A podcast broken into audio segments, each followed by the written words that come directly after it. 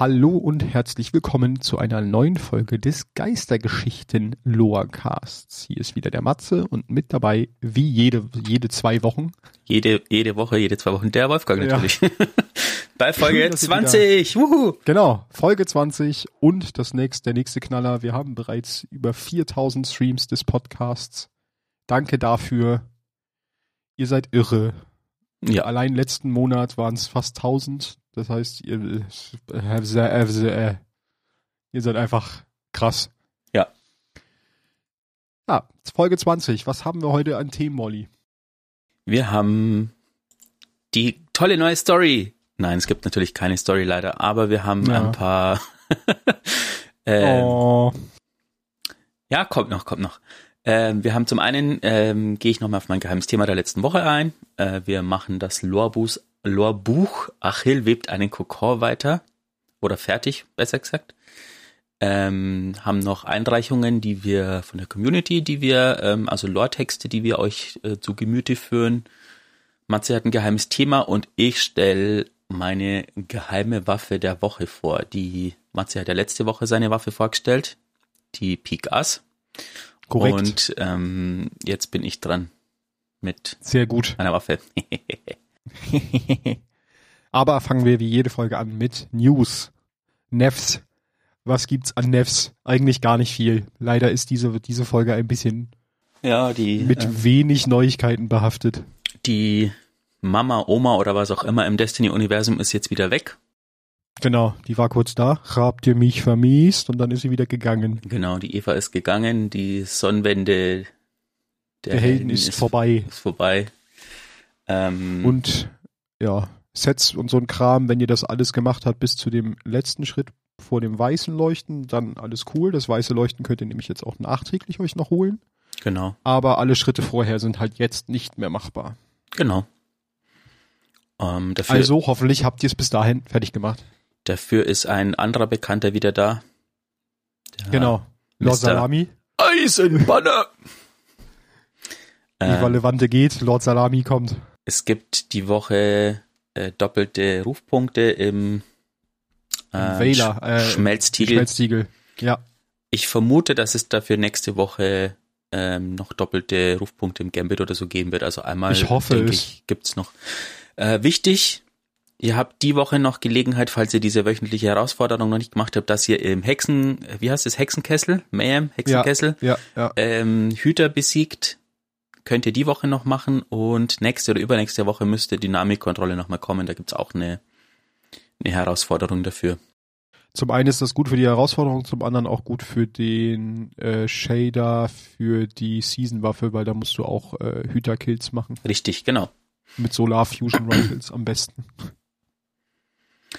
Ansonsten ähm, gab es zwei This Week at Bungies, die ich auch relativ kurz mal zusammenfassen kann. Äh, aber am 22. Juli war das Wichtigste eigentlich, dass ähm, mit Beginn der nächsten Season dies ähm, Transmog bisschen vereinfacht wird und zwar diese ähm, Synthetikfäden. Genau, die. Synthetikfäden fallen weg. Das sind quasi die Teile, die ihr einfach nur durch Kills bekommt. Die sind so ein bisschen, ja, auf eine abstruse Art und Weise getimegated. Das heißt, ihr- man macht Kills und irgendwann bekommt man halt einen gedroppt oder nicht.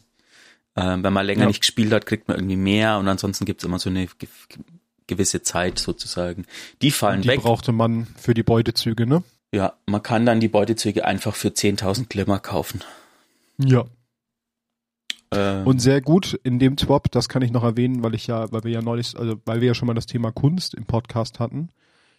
Sehr, sehr cooles Video ähm, in dem Swap und zwar der Deepstone Crypt Lullaby, wo jemand die Mucke in GarageBand nachgebaut hat aus der Deepstone Crypt. Sehr zu empfehlen, mal anzugucken.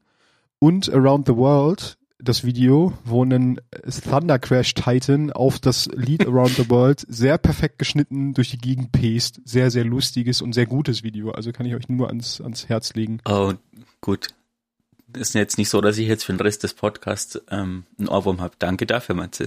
Ja, gerne, gerne.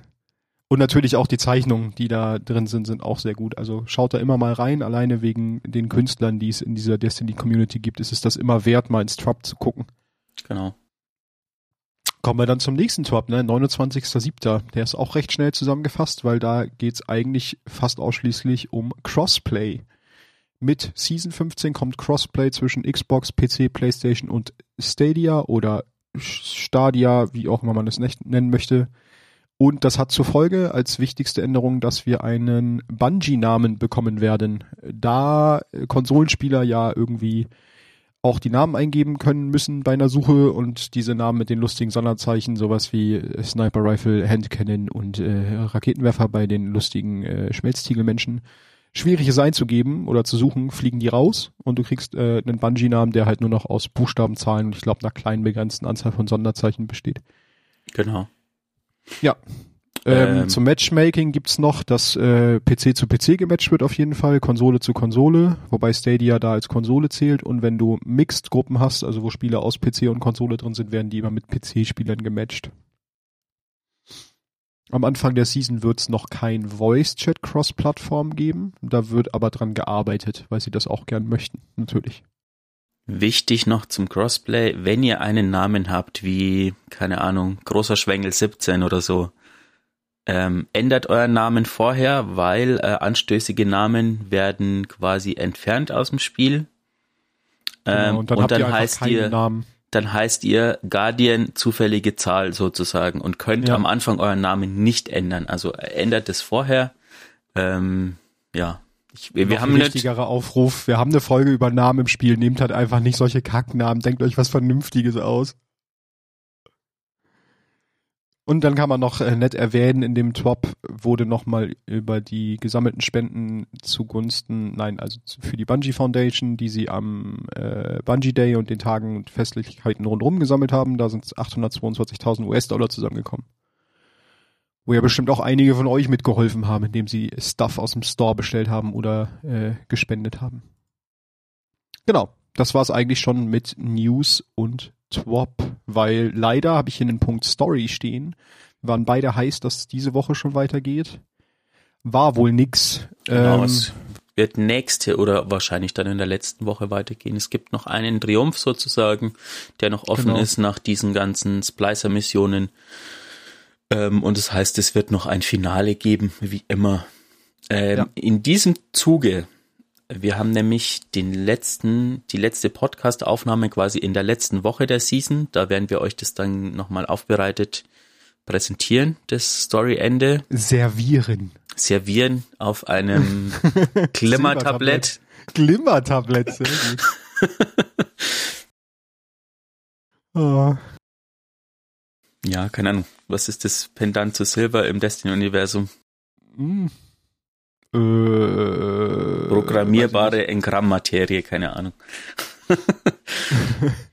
ähm, ja, da werden wir das Ganze nochmal aufbereiten. Und äh, wir haben es ja letztes Mal schon ein bisschen angeteasert. Äh, wir haben uns auch was überlegt. Ähm, zum einen, wenn ich weiß nicht, ob das die letzten Seasons auch so war. Normalerweise kam immer der Trailer für die neue Season eine Woche vor Start der neuen Season aber dieses Mal ist ja am 24., also am Tag von der nächsten Season, äh, Season 15, der, der große Reveal-Stream sozusagen von Witch Queen, von nächsten großen Add-on. Es kann sein, dass das im Zuge dessen dann kommt. Ähm, wir haben uns überlegt, was machen wir an dem Tag und werden für euch diesen Stream äh, quasi co-streamen mit Bungie und äh, reagieren drauf. Einfach. Genau. Das heißt, wenn es gut läuft, wenn es nicht so ist wie letzte Season, dann äh, geht das Ganze dann auch noch ein bisschen länger. Also dann machen wir die Stream, Co-Streaming.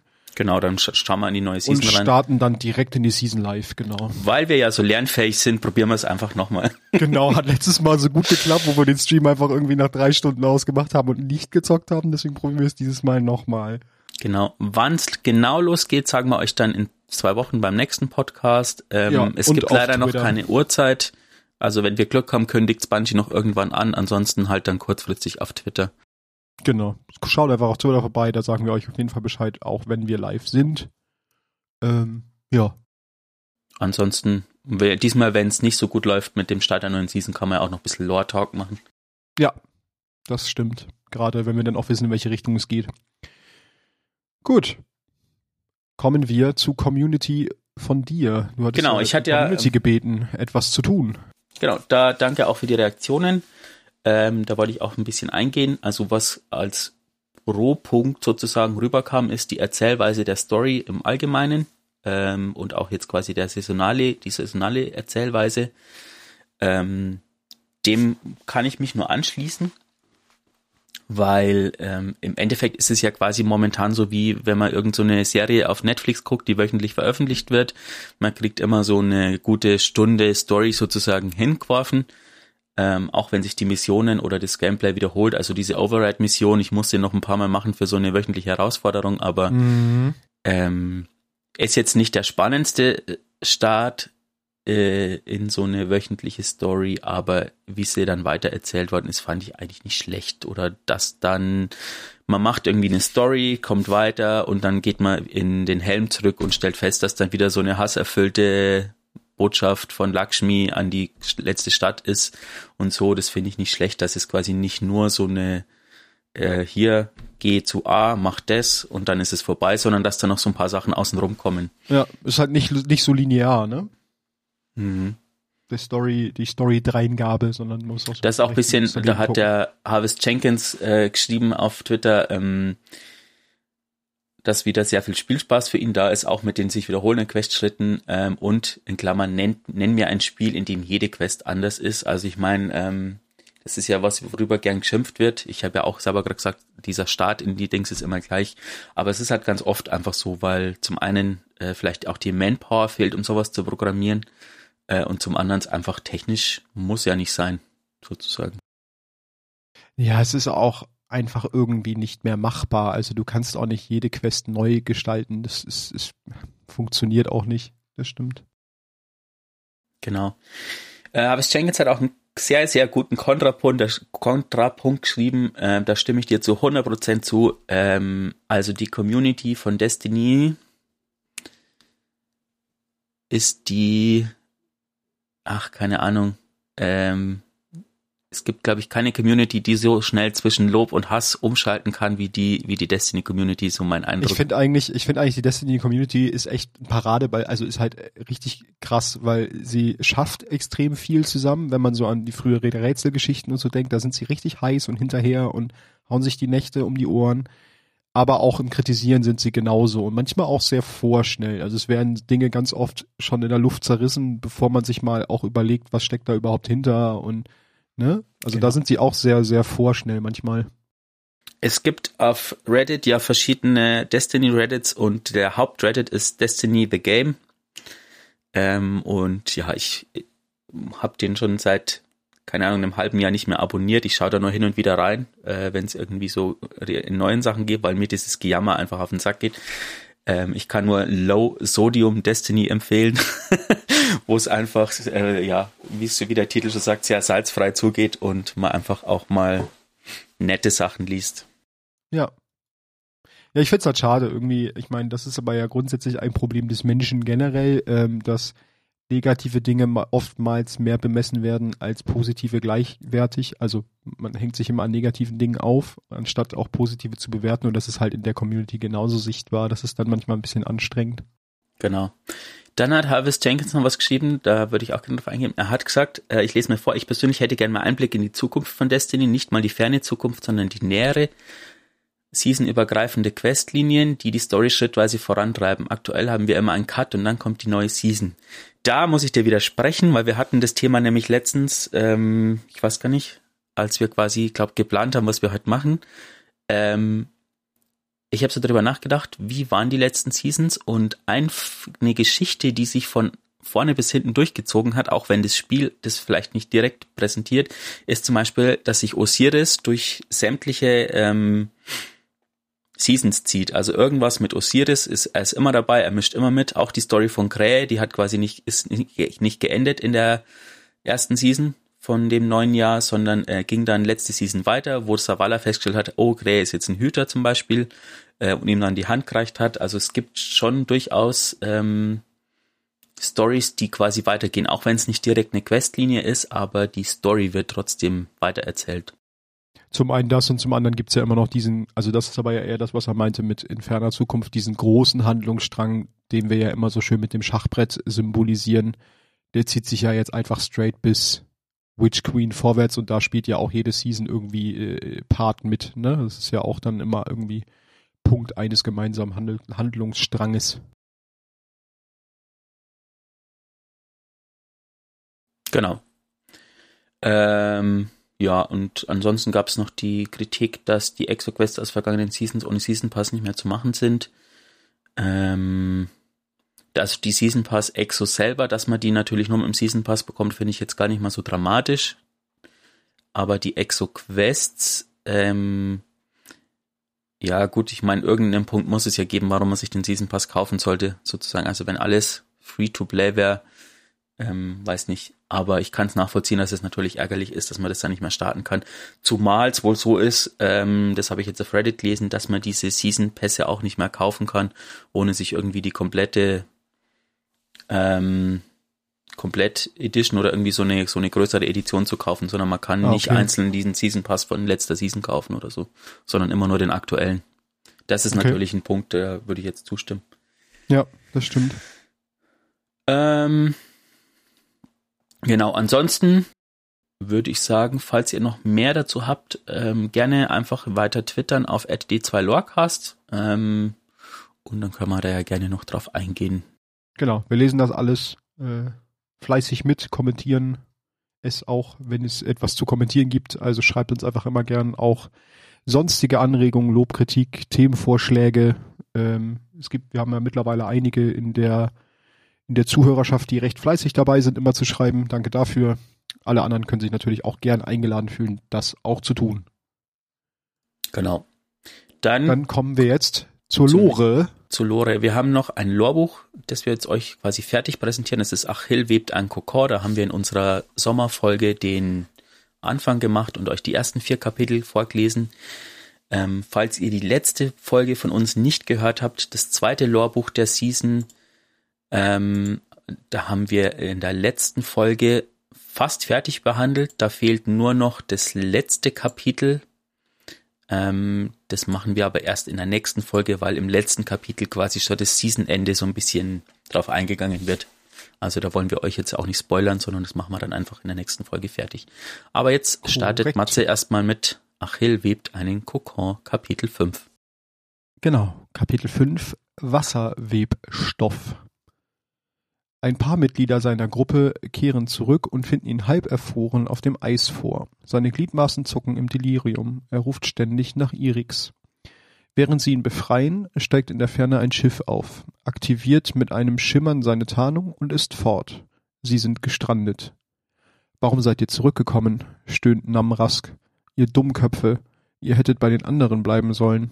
Fliehen sollen. Ich musste dir deinen Webrahmen zurückgeben, sagt die Vandalin. Sie legt ihn auf seiner verwundeten Brust ab. Er schreit auf. Die Tage verstreifen und immer wieder ertönen weit entfernte Übertragungen aus dem Funkgerät. Verschlüsselte taktische Daten, die zwischen Servitoren ausgetauscht werden. Eramis predigten. Das Lied der roten Welt über ihnen und gelegentlich Gebrüll in menschlicher Sprache, wenn ein Hüter mit einer neuen Eroberung prahlt oder ein obszönes Ruhmesspiel verflucht. Phylax ist tot, Praxis auch. Die Priesterin Kritis ist tot. Snixis und Pyksis starben mit ihr, und der Primus Servitor ist zerstört. Eramis ist tot, von ihrer eigenen Macht verzehrt. Eine, eine der alten Ries-Geborenen. Es wird niemals weitere geben. Namrask wusste, dass es so enden würde, er erlebte es jedes Mal aufs Neue. Sein gefallenes Volk kennt die Niederlage so gut, dass es sich jetzt selbst besiegt. Er tobt und kratzt am Eis. Für seine Truppe gestandeter Überlebender fertigt er Umstände, äh, Unterstände aus Wasserwebstoff an, aus einer synthetischen Plane aus dicken, mit Eis vollgepumpten Blasen, um einen Teil der Strahlung abzuwehren.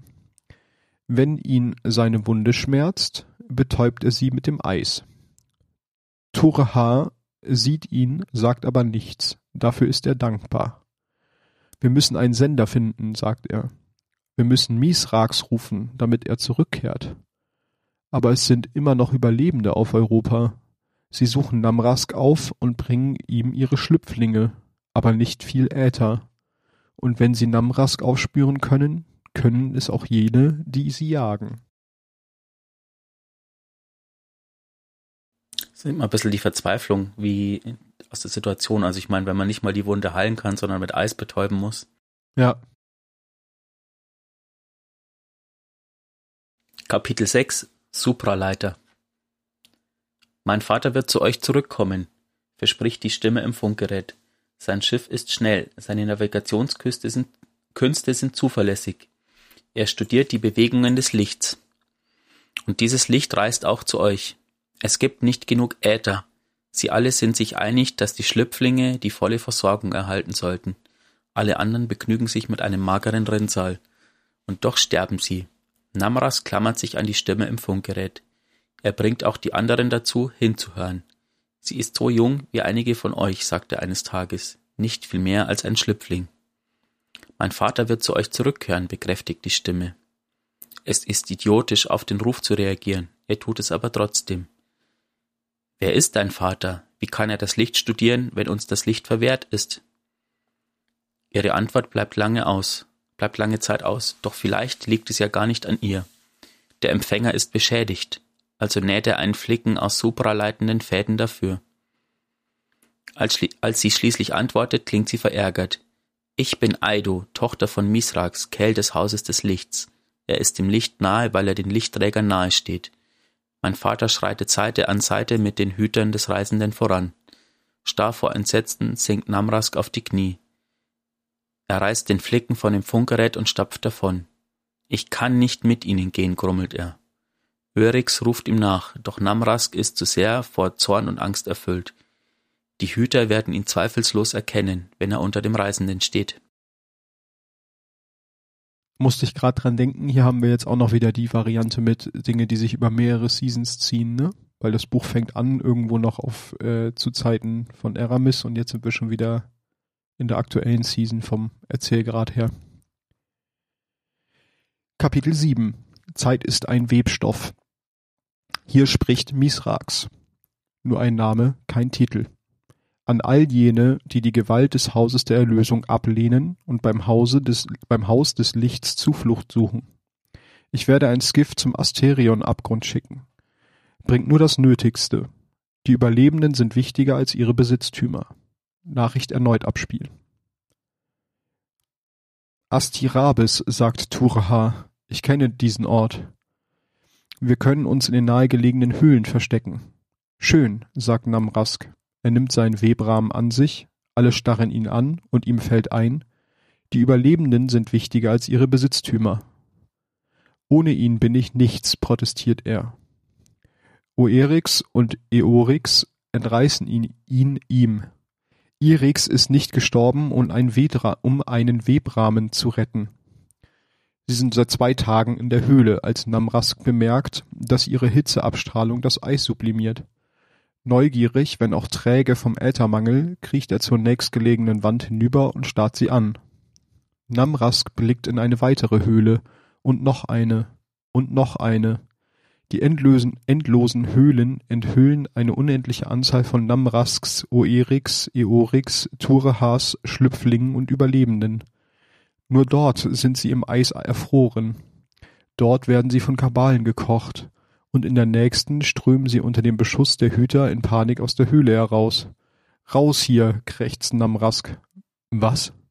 Hoch mit euch, brüllt er. Steht auf, wir müssen hier weg. Angesichts der schieren Angst in seiner Stimme packen sie die Schlüpflinge und rennen. Als hätte das Licht dies alles arrangiert und als würde die große Maschine wahrhaftig wieder über sie wachen, hören sie eine Übertragung. Hier spricht Misrax. Ich nähere mich getarnt und werde in fünf Minuten am Asterion-Abgrund eintreffen. Wenn ihr Zuflucht sucht, kommt zu mir.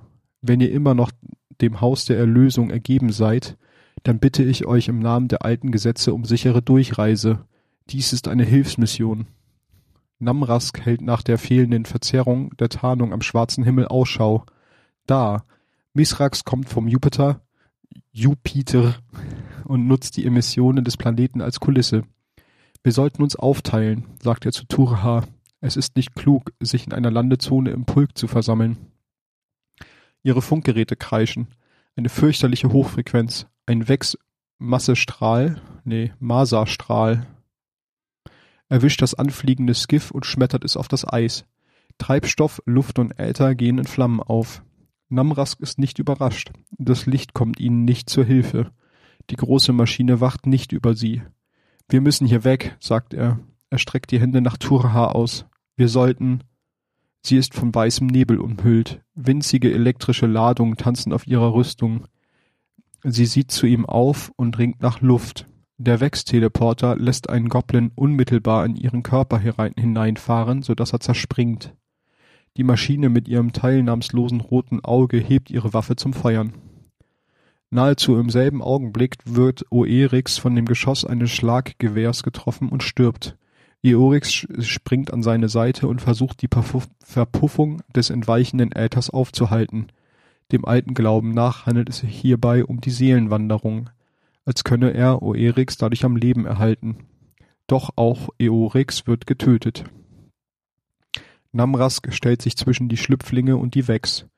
Wenn er ihnen nur einen Moment verschaffen kann, nur noch einen weiteren Atemzug, dann ist das ein besseres Vermächtnis, als er sich je erhofft hatte. Zu mir, schreit eine jungklingende Stimme, nie zu mir. Endlich trifft Misrax doch noch ein, und er ist nicht allein. Das Licht an seiner Seite und ein Hüter. Ja, dramatisch geschrieben. Mhm. Dann noch das letzte, Kapitel 8. Und auch aus Licht gemacht. Sie begeben sich in die letzte Stadt unter der großen Maschine. Wovor fürchtest du dich? fragt Misrax Namrask. Wieso fürchtest du dich nicht? will Namrask wissen. Der Jüngere verwirrt ihn. Was für ein Leben könnten wir dort führen? Sie werden sich an uns rächen. Und hätten wir es nicht auch verdient? Gibt es da etwas, das ich wissen sollte? fragt Misrax trocken. Nein, knurrt Namrask und reibt sich an den Stellen, wo sie aus seiner Hülle herausragen, die Knie. Ja, ich war. Er hält inne. Nein, ich kann es dir nicht sagen, weil du es dann den Menschen erzählen müsstest, und ich werde nicht von dir verlangen zu lügen. Du willst nicht der sein, der du früher warst, mutmaßt Misrax. Würdest du einen neuen Beruf erlernen? Ich würde gern weben, sagt Namrask. Ich bin noch nicht allzu gut darin, aber ich könnte es werden. Das Weben ist ein bisschen wie das meint, merkt Misrax nachdenklich an. Splicer arbeiten mit Metall und Fleisch, nicht mit Kett- und Querfäden, aber das Ziel ist dasselbe, das Leben mit der Kunst zu bereichern und die Kunst mit deinem Leben zu bereichern. Ich traue Splicern nicht, grummelt Namrask und reibt sich die Brust. Was würde ein Splicer mit ihm anstellen? ihm Maschinenkrebs einpflanzen, um ihn wieder erstarken zu lassen, ihm den korrumpierten Äther verabreichen, den unsterblichen Wahnsinn? Misraks Primäraugen leuchteten. Ich bin ein Splicer der älteren Sorte, einer von denen, die in allem nach dem Licht suchen. Vielleicht die richtige Art Splicer, die zwei Völker miteinander zu verweben vermag, wie es die Erwachten im Riff versuchen. Aber das Licht ist nicht in allen Dingen vorhanden. Es hat uns verlassen. Warum nach dem Licht suchen, wenn doch so deutlich zu erkennen ist, wen es bevorzugt? Es war einst in uns, erinnert ihn Misrax, und das könnte es wieder sein. Namrask erinnert sich an eine solche Zeit in sehr weiter, blutgedrängter Ferne. Ries, ich war dort, weißt du, flüstert Namrask. Während des Wirbelwinds, nachdem Kelches gefallen war, schickte ich Schiffe aus, die der großen Maschine folgen sollten. Ich wandte mich von allen Häusern ab, die keinen Krieg führen konnten. Ich befahl meiner Flotte, der Maschine nachzujagen. Viele scharten sich nach uns zusammen. Jedes Schiff begann seinen eigenen Krieg mit den Menschen. Aber vielleicht war ich der Erste. Misrax starrt ihn zunächst nur an. Schließlich sagte er, ich verstehe, unser Volk fürchtet den Heiligen ebenfalls, aber ich bezweifle, dass der Heilige sie jemals beim Namen kannte. Namrask lässt sich in dem Viertel der letzten Stadt nieder, das den Elixen überlassen wurde. Bei Tag teilt er den Webrahmen mit anderen, bei Nacht flüstert er die Namen jener, die er verloren hat, bis er einschläft. Er schläft gut, bis zu dem Tag, an dem ihn ein Mensch mit Kinderfresser anbrüllt. Namrask wendet sich ab, doch er würde gern zurückschreien, über den geschlossenen Luftraum und das abgeschottete Leben auf einem Raumschiff klagen, auf die Schlüpflinge verweisen, die überlebt haben, und die harten Entscheidungen bezüglich jener, die es nicht taten. Er wünschte jetzt, sie wären verdorben genug gewesen, um in Erwägung zu ziehen, menschliche Nachkommen zu verschlingen. Aber er sieht die jungen Elixni, wie etwa Aido. Er will angesichts ihres Versprechens, ihren, ihrer Hoffnungen lamentieren. Aido mag ihn nicht und meidet ihn, und es ist besser so. Schließlich lernt Namrask für die Menschen zu weben. Seine Lieblingsaufgabe ist es, Filz herzustellen. Er lernt aber auch mit Seide zu arbeiten. Er mag den Seidenmacher und betätigt ihn manchmal manuell, zieht mit einer Hand einen Faden aus der Spinndüse und dann den nächsten, stets eine gleichmäßige Spannung beibehalten, mit der sich das beste Gewebe fertigen lässt. Er wünschte, er könnte Licht weben wie die Hüter-Warlocks, die nach einer, einem geheimen Verfahren Feldgewebe erzeugen. Vielleicht wird Misrax lernen, wie man das macht. Eines Tages kommt eine Maschine auf seinen Marktstand zu. Er reibt nervös an seiner Hülle. Die Maschinenmenschen werden Exos genannt. Sie erinnern ihn an die Vex.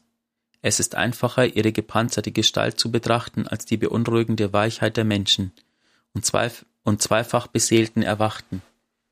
Diese Exos, äh, diese, Exo trägt einen farbenfrohen Übermantel. Ich erkenne dich, sagt die Maschine. Er verzagt.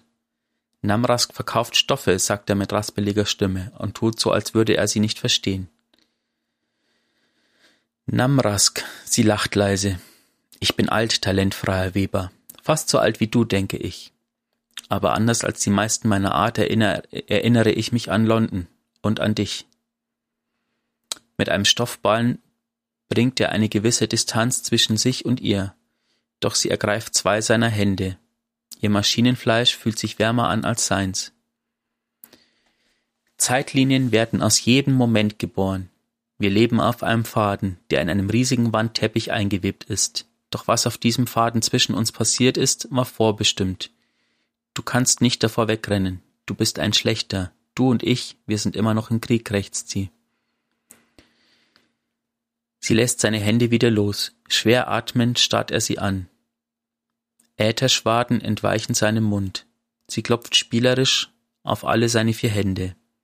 Ich wurde nach einer alten Göttin benannt, sagt sie, mit so vielen Armen wie du.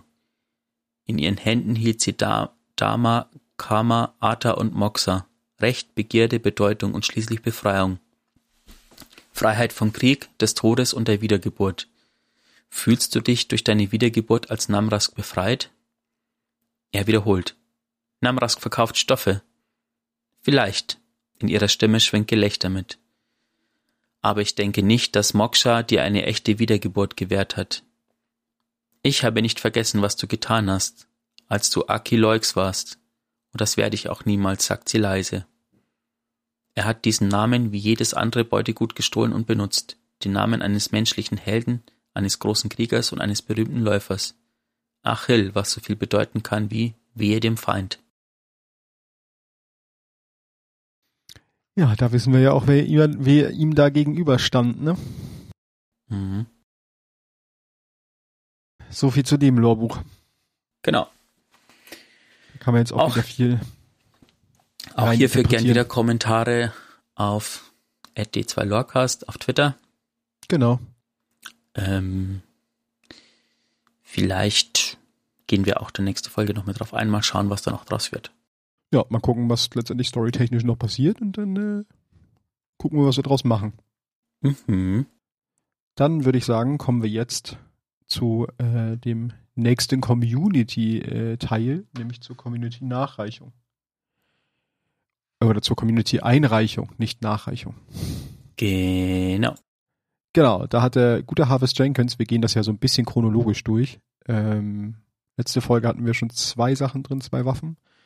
Diese Folge haben wir ganz drei Dinge, die uns der Harvest Jenkins am 13. und 14.07. eingereicht hat äh, und meinte, dass wir uns das mal angucken sollen.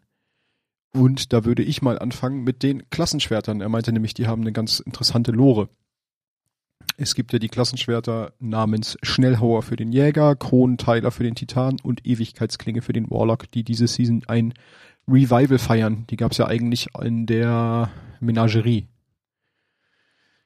Genau. Und die teilen sich alle einen, Lore, einen, einen Lore-Text, also die haben alle drei den gleichen. Und den würde ich euch mal vortragen. Unsere Feinde halten sich für Götter und Könige. Zeig ihnen, wie falsch sie liegen. Callisto Yin. Ein Frachter parkte außerhalb eines kleinen Wohngebäudes. Gebrochenes Licht aus der Aura des Reisenden zerstreute auf ungewöhnliche Weise Schatten auf der Straße. Doch heute achtete niemand auf die Schatten. Nachbarn auf der anderen Straßenseite in den Sandsteinhäusern sahen zu, wie Umzugshelfer Möbel aus dem Gebäude schleppten. Das surrende Klacken zweier ausrangierter Redjacks der ersten Generation für eine die eine antike Couch trugen, hallte die Straße entlang. Die Geräusche der Maschinen trafen auf das Gelächter von Kindern, die ihnen begeistert folgten. Diese Red Jacks trugten keine Vorholsymbole mehr. Stattdessen schmückte sie eine Seriennummer sowie das Logo eines Unternehmens für Langzeitlagerung. Kommt schon, Kinder, aus dem Weg, warnte eine große, breitschultrige Frau in einem Arbeitsanzug. Sie trug das gleiche Logo wie die Red Jacks und den Namen Sonja auf dem Ärmel. Wie läuft es da drin? rief sie in die Eingangshalle. Noch zwei Stühle, den Schrank hier und dann müssten wir die Verteidiger der Stadt wegen Munition anrufen, erwiderte ein, erwiderte ein anderer Helfer im Inneren des Gebäudes. Sonja seufzte, warf den beiden Kindern einen warnenden Blick zu und ging die Stufen in die Eingangshalle des Gebäudes hinauf. Im Inneren fand sie ihren Kollegen Maron, wie er Objekte in einem Datenpad katalogisierte, während zwei weitere ausrangierte Redjacks der ersten Generation in der Nähe warteten. Die von Maron erwähnte Munition war beachtlich. Kisten mit Munition stapelten sich bis auf Brusthöhe. Truhen aus Eisenplastik, stapelloser Körperrüstung und ein großes Schwert, das teilweise in robustes Tuch eingewickelt und mit Schnallen versehen war. Das war alles in ihrer Wohnung? fragte Sonja ungläubig. Maron schüttelte nur den Kopf. Irre was? Da drin sieht es aus wie in einer Waffenkammer.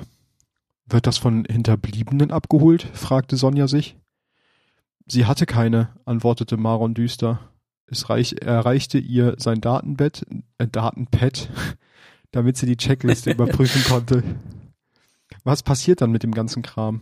Wohin werden die Sachen gebracht? fragte Sonja, während sie die Liste las. Maron seufzte achselzuckend.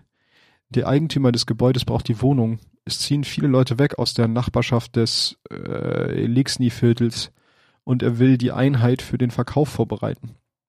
Leute stehen auf dieses Zeug. Historischer Kram. Maron machte eine umfassende Geste mit einer Hand. Hier hat ein Hüter geliebt. Gelebt. Sonja sah mit gerunzelter Stirn vom Datenpad auf. Eine echte Kriegsheldin stirbt für uns im Kampf und der Vermieter will ihren, Wohn will ihren Wohnraum zu Geld machen. Wieso faust du mich deswegen an? beschwerte sich Maron, als er sich den Redjacks zuwandte und ihnen Anweisungen gab, was sie als nächstes transportieren sollten. Wenn sie oben im Turm gelebt hätte, hätten sie bestimmt einen Schrein daraus gemacht. Aber das hat sie nicht, also kein Schrein. Er wartete nicht auf eine Antwort und folgte den Redjacks, als sie den Schrank auf die Straße hinaus trugen. Sonja blieb mit ihren Gedanken zurück und blickte erneut auf das Datenpad. Sie fuhr mit ihrem Daumen über ein Objekt, wischte nach links und dann nach unten. Objekt löschen? Sonja klickte auf das grüne Häkchen. Sie wusste, dass wenigstens ein Objekt hingehörte. Äh, sie wusste, wo wenigstens ein Objekt hingehörte. Und zwar nicht in einen Lagerraum. Sie konnten sie später feuern. Oder vielleicht würde sie einfach kündigen. Sloan hätte das gefallen. Hm. Wieder Ein ein, eine Geschichte von einem Charakter, den wir seit dem Verschwinden der Planeten nicht mehr gesehen haben, ne? Stimmt. Man Jetzt kann, deine, was passiert ist. man kann deine zwei Versprecher übrigens verknüpfen. Ein Hüter hat auf dem Datenbett geliebt. Stimmt. Ja, jetzt wissen wir, was Sloan geblieben ist. Äh, Oder auch nicht. Ist. Vielleicht, genau. Also sie gehen ja einfach nur davon aus, dass sie tot ist. Dann würde ich abgeben an dich und die In anderen beiden Einreichungen von genau, wir haben noch Harvest Jenkins. eine Geisthülle und einen Sparrow. Jack Sparrow. Ein Jack Sparrow. Ich fange mal an mit dem Den habe ich noch nie gebracht in diesem Podcast. Fällt mir jetzt erst auf. Ja, und schon war es das mit den vielen Zuhörern. Tschüss. äh, der Sparrow heißt Riesraser, ähm, ist aus der aktuellen Season und ich lese euch den Lore-Text vor. Riesraser, nein, das kommt hierhin und das dahin, Amanda Holiday. Amanda Holiday saß im Schneidersitz auf dem Boden des Hangars, die Hände auf die Knie gestützt, die Ellbogen angewinkelt. Sie lehnte sich nach vorn, auf ihrer Kleidung und ihre nackten Arme regneten Funken, die sich schwach in ihre Schweißerbrille spiegelten. Das Kribbeln der Funken auf ihrer Haut war beruhigend, vertraut, genauso wie der halbfertige Umbau des Sparrows, an dem ihre neue Assistentin gerade arbeitete. Aber die Assistentin? Daran musste sie sich erst einmal gewöhnen. Ich weiß nicht, warum ich so überrascht bin, sagte Amanda und sah zu der Elixni-Vandalin hinüber, die ein paar Lichtbogenschweißgeräte in vier Händen, in ihren vier Händen hielt. Sie lachte in sich hinein und rieb sich die Wange, als ein Funke darauf sprang. Ich habe mich schon immer gefragt, wie ihr euer Zeug so schnell bauen könnt. Die Elixni-Ingenieurin Nick zwinkerte mit drei Augen in Amandas Richtung, bevor sie ihre Aufmerksamkeit wieder auf die Schweißerarbeiten richtete. Man sieht besser, keine Augenschirme, erklärte Nick mit einem Lächeln. Elixni-Augen schneller als menschliche. Dann leiser, nicht so schnell wie früher, zu Hause, aber. Was meinst du damit? Amanda wunderte sich. Nick hörte auf zu schweißen, legte ihr Werkzeug ab und lehnte sich zurück, zwei Hände auf dem Betonboden und zwei in ihrem Schoß gefaltet. Sie schaute zur Decke hinauf und seufzte mit einem schwachen Äthernebel aus. Geschichten leben, die größer als unsere jetzt waren ich's, erklärte Nick und sah dann Amanda von der Seite an. Wir haben alle unsere Bestimmung verloren. Nick suchte sorgfältig nach den richtigen menschlichen Wörtern. Unserem goldenen Zeitalter. Jetzt musste Amanda seufzen. Eher als Zeichen des Bedauerns, als Nick Seufzer der Geduld. Bist du schon einmal auf einem Sparrow gefahren? fragte sie in einem Versuch, dem Gespräch eine andere Wendung zu geben. Sie hatte die Frage nicht bedacht, bevor sie sie stellte. Nick schüttelte den Kopf und richtete ihre Aufmerksamkeit auf die halbfertige Maschine vor ihr. Zu klein, sagte sie mit einem Zucken der oberen Schultern. Moskitos sind stärker und laufen schnell. Amanda konnte nicht anders, als darüber zu lachen. Liebes, sagte sie. Kein Moskito ist schneller als mein Sparrow. Nicks Augen leuchteten auf und setzte sich bei der vermeintlichen Herausforderung auf. Amanda erinnerte sich an das letzte Funkgespräch, das sie mit Krähe geführt hatte. Einen Elixni-Ausdruck, den er benutzt hatte. Eine freundliche Herausforderung. Ihre Aussprache war nicht ganz richtig, aber die Absicht war es. Nick freute sich über die Interaktion. Dein Prahlen ist eine hohe, hohle Hülle, sagte Nick mit einem brummenden Lachen und stützte sich auf ein Knie auf.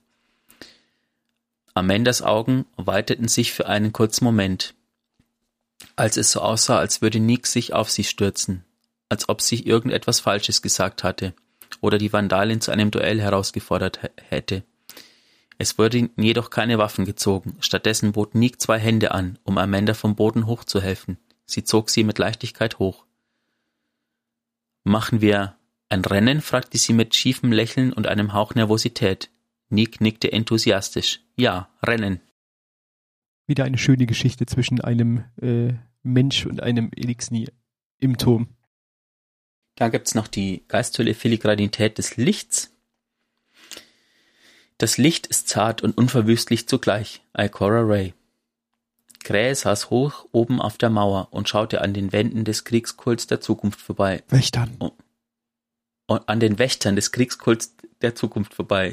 Danke, Stimme aus dem Off. um sich stattdessen auf die Elixni-Ansammlung unten zu konzentrieren. Er wünschte, er könnte jetzt bei ihnen sein und ihnen bei der Integration helfen. Obwohl sein Aufenthalt bei Spider dramatisch gewesen war, hatte er gute Erinnerungen an die Elixni, die ihm geholfen hatten, sich an das Leben in der Bucht anzupassen. Er wünschte, er könnte ihre Freundlichkeit erwidern. Aber Savala hatte ihm strikte Befehle gegeben, außer Sichtweite zu bleiben. Es war eine Anweisung, gegen die er fast verstoßen hätte, als er die Sabotage in der letzten Woche auflöste. Und er wollte sich nur ungern aus Sentimentalität in weitere Nesseln setzen. Zumindest kann Clint seinen Spaß haben, dachte er. Drei Stockwerke tiefer jagte eine Schar von Elixni-Schlüpflingen seinen Geist durch die Ruinen. Krähe hatte ihn losgeschickt, um sich umzusehen und die Wahrscheinlichkeit einer weiteren gewalttätigen Konfrontation abzuschätzen. Aber die augenblickliche Aufmerksamkeit der Schlüpflinge ließ Clints Tarnung auffliegen, und er schien sich über seine Degradierung vom Spion zum Spielkameraden zu freuen. Der Geist zirpte vergnügt, als die Schlüpflinge auf allen Sechsen herumkrabbelten und versuchten, ihn zu fangen. Er blieb knapp außerhalb ihrer Reichweite, schlängelte und drehte sich durchs Geröll und machte kehrt, damit auch die Kleinen im hinteren Teil der Gruppe ihr Glück versuchen konnten. Sollen sie sich ruhig austoben, dachte Krähe. Die Lage wird noch schlimmer werden, bevor sie sich bessert. Sie verdienen jedes bisschen Freude, das sie finden können. Was mir bei dem Text besonders gut gefällt, ist so dieses äh, idyllische, aber der letzte Satz ist halt nochmal so ein Schlag in die Magengrube, ne? So dieses, es wird nochmal schlimmer, bevor es besser wird. Mhm. Gerade weil die Geisthülle gerade das aktuellste, der aktuellste Gegenstand ist, weil es ist der von der Sonnenwende, das ist die von der Sonnenwende der Helden, ne? Mhm. Ja, und äh, man muss sagen, also Gray ist, ist ein sehr, wird als sehr aufmerksamer oder sehr voraussichtiger Hüter quasi dargestellt, der einfach ja vieles sieht und weiß, bevor es, äh, was ja vielleicht auch einfach mit den, mit seinen erwachten Genen im Hintergrund noch, noch was zu tun hat, ne? Einfach so. Ja, richtig. Aufmerksame. Genau.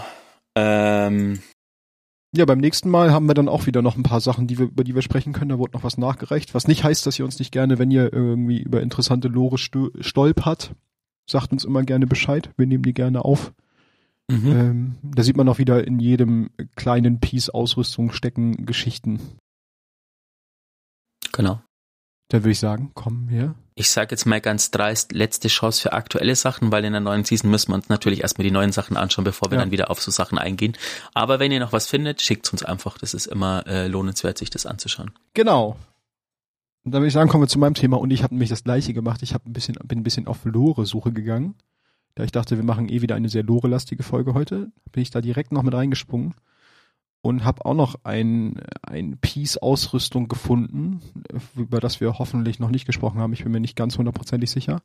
Und zwar geht's um die Maschinenpistole Geborgte Zeit, die aus dem Gambit. Und dazu passend hätte ich auch einmal die Lore aufbereitet. Hm. Gib ein wenig, aber nimm ein wenig mehr. Vagabund. Schon beim Betreten der Bar witterte der Vagabund Ärger. Instinktiv wollte er sofort kehrt machen und wieder gehen, als er ganz in der Nähe eine verhüllte Gestalt bemerkte, die sich nervös und auffällig unauffällig verhielt. Sie hatte ihren Kapuzenumhang tief in das Gesicht gezogen und beugte sich zur Seite, um jeden wütenden Aufschrei aus der Menge der Einheimischen in der Ecke mitzubekommen.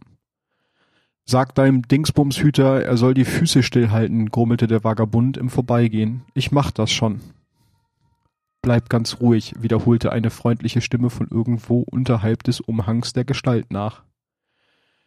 Ich hab ihn schon verstanden, seufzte die Gestalt, doch ihr Tonfall zeugte von Erleichterung. Während sich der Vagabund durch die Menge zwängte, beobachtete er, wer bewaffnet war, wer herumschrie und auf ihn beides zutraf. Letzteres schien für die meisten Anwesenden zu gelten. Er lächelte. Die Geschichte, die Geschichte hatte ihn gelehrt, dass die Stillen stets auch die gefährlichsten waren. Als er am Zentrum des Geschehens angelangt war, sah er dort drei Elixni an einem Tisch sitzen, die bemüht waren, die, umher, die umstehenden Leute zu ignorieren.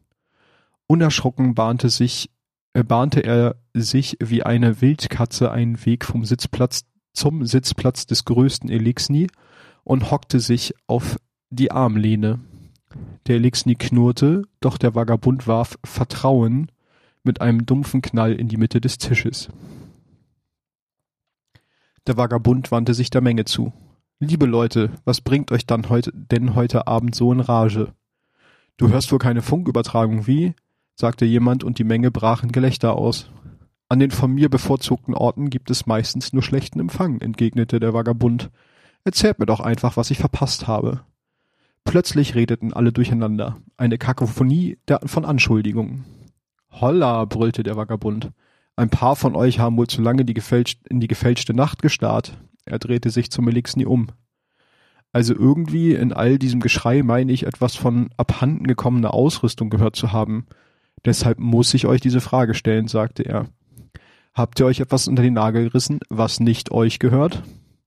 Der große Elixni ergriff mit tiefer und gleichmäßiger Stimme das Wort. Es gab Misch Missverständnisse mit deinen Leuten darüber, was für Eigenversorgung und was für alle Versorgung da war. Er zuckte die Achseln. Wir haben gelernt und wir haben kompensiert. Der Vagabund nickte. Macht Sinn, wenn man sich an einem neuen Ort niederlässt. Hier ist wohl keiner, der nicht schon mal den Werkzeugschuppen des Nachbarn nach MP-Ersatzteilen durchsucht hätte. Eine Stimme meldete sich zu Wort. Hey, ich vermisse eine MP. Doch der Vagabund hob die Hand. Und ich will nichts davon hören, dass sie für die große Nacht verantwortlich wären.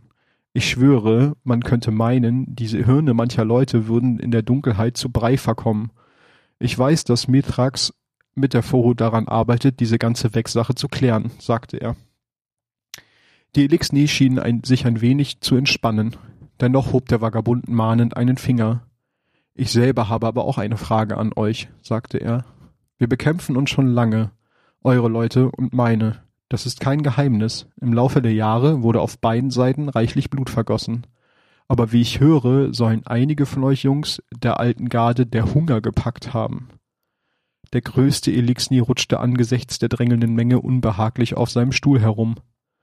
Der Vagabund beugte sich näher zu ihm herüber und fügte mit rauer Stimme hinzu, bösen Gerüchten zufolge sollt ihr sogar gelegentlich kleine Kinder gefressen haben. Der Elixni schubste seinen Stuhl zurück und sprang so vehement auf die Füße, dass den Leuten der Atem stockte. Der Vagabund wich jedoch kein Millimeter zurück und schaffte es irgendwie, den Elixni, der ihn um einen ganzen Meter überragte, niederzustarren. Niemals die Kleinen, donnerte, es, donnerte es aus dem Elixni heraus. Niemals. Der Vagabund nickte. Aber alle anderen? Der Elixni blickte in die Runde und senkte seinen massigen Kopf näher zum Vagabunden hinunter. Dann sagte er mit fester Stimme, wir Alten, wir, die von Anbeginn gekämpft haben, ja, wir haben manchmal eure toten Kämpfer genommen, damit wir leben können, damit wir leben könnten. Es war Krieg, sagte er und drückte einen seiner clownartigen Finger auf die Brust des Vagabunden. Und ihr seid aus Fleisch gemacht. Der Vagabund lächelte. Ich verstehe dich, Bruder, sagte er und betrachtete die Klaue des Elixni. Verdammt, du zeigst mit diesem Ding auf mich und alles, woran ich denken kann, ist, wie gut es mit Knoblauchbutter schmecken würde. Mmh. Dann lädt er sich zu der bedrohlichen Kreatur vor und fuhr sich mit der Zunge über die rissigen Lippen. Der Elixni musterte den winzigen Mann und ließ die Schultern sinken. Aber wie ich sagte, das war vor langer Zeit, erklärte er. Wir sind jetzt für immer das Haus des Lichts. Wir haben Frieden mit deinem Volk. Der Vagabund tätschelte mit einer Hand die Brust des Elixnis. So ist es, sagte er. Der Elixni setzte sich wieder hin, und obwohl die schlimmen alten Tage damit nicht ausradiert sind, stellte er fest und wandte sich wieder der Menge zu, gibt es keinen Grund, sie hier und jetzt erneut hinaufzubeschwören. Ein unzufriedenes Raunen ging durch die Menge, doch die Kampfeslust der Leute war verpufft. Der Elixni zuckte die Schultern. Misrak sagt, dass wir nie wieder Menschen essen dürfen, bekräftigte er leise. Der Vagabund nickte. Ja, Savala predigt mir ständig genau dasselbe. Die Elixni brachen in hustenartiges Gelächter aus. Der Vagabund stimmte in das Lachen mit ein, nahm seine Waffe vom Tisch und scheuchte die Menge mit einer Handbewegung fort, während er sich selbst einen freien Stuhl heranzog. Jetzt macht er Platz. Äh, jetzt macht Platz, sagte er. Diese Jungs waren gerade im Begriff, ein Kartenspiel zu verlieren. Fand ich sehr schön, die Story. Mhm. Sie ist wirklich gut. Deswegen wollte ich sie euch nochmal zum Besten geben. Eine äh, interessante Seite des Vagabunden. Es wirkt ja immer so ein bisschen abgedreht, aber hier schafft das, finde ich, auf eine, am Anfang denkt man sehr verrückte Art, äh, aber die Situation völlig zu entschärfen, ne? Also einfach, weil mhm. das schon wieder so absurd ist, dass die Leute damit nicht klarkommen. Und deshalb mache ich diesen Podcast, genau für solche Geschichten. Ja, das stimmt. Da denkt man, ach, Vagabund, na, Gambit, ah, die Season, na, und das gibt auch, auch für ihn gibt's eine Geschichte mit den Elixni im Turm. Ja. Dann würde ich sagen, gebe ich ab zu unserem letzten Thema diese Folge, und das ist die geheime Waffe der Woche. So, hast du jetzt Zeit gehabt zu überlegen, was ich dran nehme? Ich sag mal noch, du nimmst die Lumina. Nein. die, die, Lumina hat man schon. Ja, das stimmt. Nee, ich habe eine Waffe im äh, schweren Slot sozusagen, im Heavy Slot. Dann ist es irgendein Schwert. Ah nee, das ist die 1000 Stimmen. Nee, die habe ich tatsächlich benutzt, um dich abzulenken die Woche. Ah, ich wollte gerade sagen, weil Wally, das müssen wir dazu sagen, Wally hat diese Woche erstaunlich oft 1000 Stimmen gespielt. Genau. Ähm, nee, ich nehme natürlich den guten alten, den keiner außer mir benutzt. Also ich habe zumindest noch keinen gesehen, den Leviathan-Hauch. Stimmt. Oh, da hast du recht. Auf den hätte ich eigentlich kommen können, weil das bist wirklich der Einzige, der den spielt. Äh, und zwar ist das ein Bogen, im, äh, der schwere Munition benutzt. Ähm, und ein Leerebogen und er hat noch die zusätzliche Eigenschaft, das ist auch ein intrinsischer Perk sozusagen, der ähm, also ich lese euch vor, das ist Großwildjäger, der feuert einen extra schweren Bolzen ab, der ungeschützte feindliche Kämpfer betäubt, stark gegen äh, unaufhaltsame Champions. Das heißt, man kann den ganz gut benutzen, um die Vierecks zu staggern sozusagen. Man kann auch so abgedrehte Sachen machen, wie man kann mit drei Bögen spielen, in jedem Slot einen durch den Leviathan-Hauch oder als Jäger sogar mit vier Bögen, wenn man noch die leere Subklasse ausrüstet. Richtig gut.